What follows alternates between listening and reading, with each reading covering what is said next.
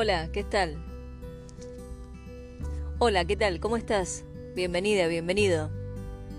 Espero que estén todos ustedes muy bien.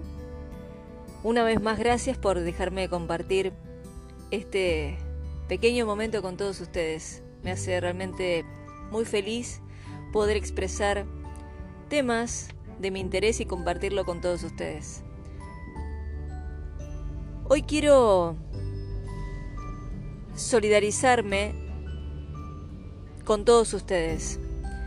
Sabemos que no estamos pasando por un buen momento con esta pandemia a nivel mundial.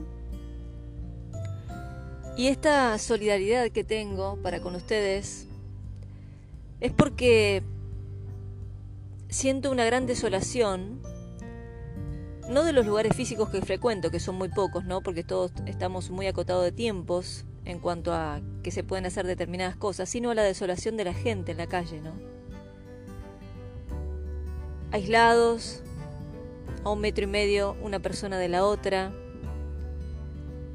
no poder ejecutar charla alguna en la fila de donde fuere que estés, el silencio se apodera cada vez más y me pongo a pensar, ¿no?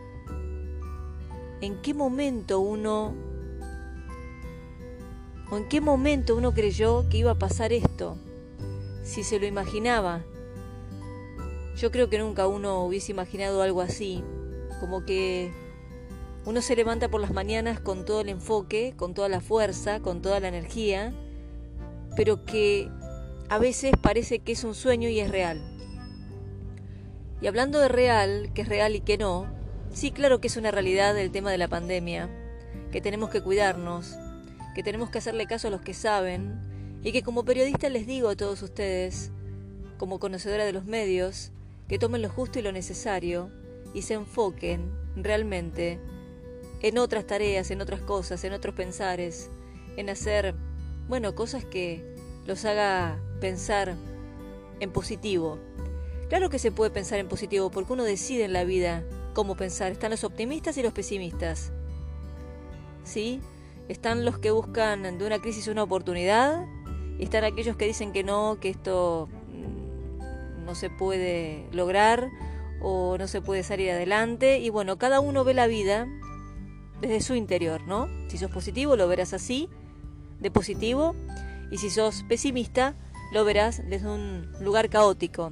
Lo importante es que en estos tiempos de tanta quietud, de tanto silencio, te lo tomes para vos, que reflexiones, que esto que yo te digo tal vez lo habrás escuchado en un montón de lugares, pero que no es cliché. ¿Por qué digo esto? Porque este silencio que vos te tomes para vos mismo es en algún punto para escucharte, para sentirte. Y cuando empezamos a hacer ese ejercicio, empiezan los resultados. Ahora, ¿por qué uno se queja que no tiene resultados? Precisamente por el diálogo interno. ¿Qué diálogo interno estás teniendo? ¿Qué acción estamos tomando hoy para tener otras respuestas, otros resultados? Entonces, si uno toma la acción masiva, hace más de lo que tiene que hacer, entonces ahí sí van a, aparecer los resultados.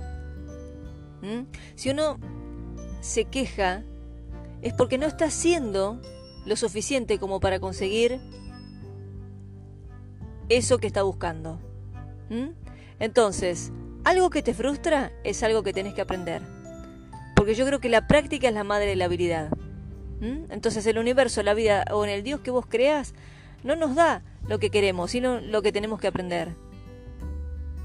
Entonces, ¿por qué no empezamos a observarnos, a observar esa situación y empezar ya? Porque mañana las prioridades se pierden. ¿Se entiende? No esperemos más. Todos somos protagonistas de nuestras vidas, los arquitectos de lo que queremos, de nuestras metas, entonces lo importante es que sepas con claridad qué querés.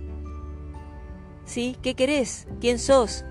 ¿Y cuál es el motivo de tu existencia? Yo creo que esas preguntas, si te las puedes responder, bueno, creo que la pandemia nos vamos a cuidar, si Dios quiere, y podamos salir adelante y vas a tener resultados respondiéndote a esas tres preguntas.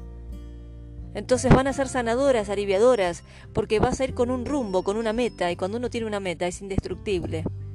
Porque, a ver, siempre digo esto, encontrá un por qué hacerlo y vas a encontrar un cómo. Pero si no tenés un por qué, razones sólidas, eso que te quema, eso que te hace arder el alma, que te hace levantar a la mañana, temprano, desvelado, desvelada, por ese sueño que querés cumplir o que no te hace dormir a la noche, es por ese lado por donde tenés que ir. Pero si no tenés un porqué, no tendrás el cómo. ¿Mm? Entonces, uno puede tener un cómo hacerlo, pero si no tenés un porqué, esa razón sólida, ¿y cómo lo conseguimos eso? A ver, pueden ser muchas razones por las cuales vos iniciás algo. Puede ser por tu familia, por tu pareja, por tus hijos, por una causa social, por de alguna manera solidarizarse con la sociedad, con alguien que necesita. Miren desde cuántos lugares uno puede tener un porqué, pero encontrarlo vos, eso lo tenés que saber vos y nadie más que vos. Yo creo que eso es sanador y ahí es donde aparece la felicidad. Tener un porqué, razones sólidas, ese deseo, ese don, ese llamado de los dioses, como ustedes quieran llamarlo, pero eso que te despierta la mañana con esa adrenalina de estar haciendo lo que te gusta y tomar acción y equivocarte, y ojo con esto, porque también hay que saber equivocarse aquellos que ingresan en este camino. Aquellos que no están dispuestos a equivocarse, bueno, yo no creo que este audio sea para, para esas personas, ¿no? Y no está mal, pero creo que hoy la mentalidad está cambiando.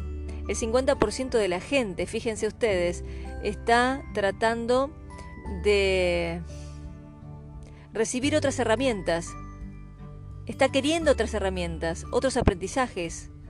Entonces, la industria de la educación es lo que hoy está creciendo cada vez más. Y esa es la industria en la que yo siempre estuve, desde mi propia radio, desde mis propios emprendimientos, de lo que puedo aportar a la vida del otro, porque yo creo que un mundo con educación es todo.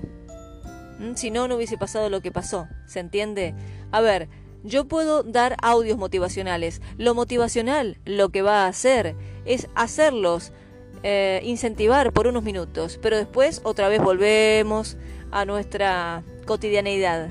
Entonces, con la educación, con la capacitación, con todos los, audios que uno puede escuchar, las radios de contenido, uno puede tener una educación constante y de ahí, y de ahí tomar acción masiva, salir adelante y seguir por ese por ese rumbo, por esa meta, ¿no? que vos quisiste elegir. Y yo creo que no hay nada que te pueda parar cuando tenés una meta que querés cumplir. Y eso es muy importante porque la práctica es la madre de la habilidad. Y recuerden esto. La disciplina mata talento. Más disciplina, más enfoque, más compromiso. Bueno, hay gente que nace con mucho talento y no lo pone en acción. Y en la disciplina y en la, en la persistencia. Bueno, fíjense cómo uno puede lograr y descubrir tantos talentos y habilidades y los podés hacer visibles, claro que sí, pero a ver, la vida está esperando esto. Uno no debería esperar más de la vida. Uno tiene que darle a la vida por todo lo que nos dio. Porque a veces seguimos esperando. ¿Y qué esperamos? Me pregunto, ¿no? ¿Qué esperamos? Que el otro nos salve, que la vida nos dé todo, que el gobierno nos salve con un subsidio. Paremos con eso, porque entonces nos vamos a convertir en un poco de, de víctimas. Y yo entiendo que hay un montón de gente que cerró sus fábricas, que no está pudiendo pagar sus impuestos, que no puede mantener a su familia. Y es lamentable, lo he comentado en varios de estos audios y por eso la solidaridad con ellos. Y por eso estas herramientas que yo les puedo acercar a todos ustedes. ¿eh? Porque una crisis es una oportunidad y no es una frase hecha. ¿Entienden? De una necesidad nacen las cosas, no desde el lado cómodo. Si vos estás sentado hoy en una silla muy cómoda, ¿eh? mirando la tele, y mañana se te rompe y no tenías otra silla y bueno, vas a tener que inventar algo para comprarte, para juntar, para hacer. ¿Entienden ese pequeño ejemplo? Entonces yo creo que es el enfoque, es el querer y es el no victimizarse y ponerse en acción. Yo creo que esas son las cosas fundamentales para que uno pueda salir de esta de este adormecimiento. Estamos muy adormecidos. Y fíjense lo que pasó por estar tan adormecidos. El mundo, la cultura, bueno, están para adormecernos, para hacer de esta globalización que nosotros no sepamos desenvolvernos por nuestras propias herramientas. Y les digo esto, las propias herramientas las tenemos nosotros. No juguemos con eso. Salimos y nacemos con todas las herramientas. Se nos van adormeciendo ¿por qué? Porque nacemos con conductas externas. A ver, nacemos eh, natural. Las conductas eh, externas nos eh, la ponen luego respecto del mundo, de las escuelas y, y, de todo lo que tenemos que transitar, que claro, es todo lo que tenemos que transitar para poder aprender después qué elegir y qué no. ¿Sí? Por eso que uno habla del emprendimiento, pero claro, una persona que sale de su secundario, de su escuela, y tal vez no esté bueno que se ponga ya inmediatamente un emprendimiento. Eh, pero sí, de los trabajos que haga, ahí va a poder elegir y qué hacer. Yo creo que hoy el mundo necesita líderes, necesita emprendedores, necesita creadores, necesita creatividad, porque cuando pasan estas cosas te das cuenta cuánta gente la está pasando mal por depender de un trabajo, de un empleo y eh, de un gobierno que hace lo que puede. Y bueno, pero creo que depende de nosotros y que claro que celebro a aquellos empleados que estuvieron tantos años en una industria pero bueno, eso les quería dejar. Eh, así que les mando un abrazo, que interactúen con nosotros. Siempre está el WhatsApp abierto, el 11 23 22 6266. Feliz entre la programación de esta radio con contenido de valor, con todos los mensajes que me llegan de ustedes y que mm, se comuniquen también para ver qué temas quieren tocar, qué, qué temas le interesa que yo hable y, y siempre estar ahí. Así que les mando un beso grande y nos reencontramos en el próximo episodio. Chao.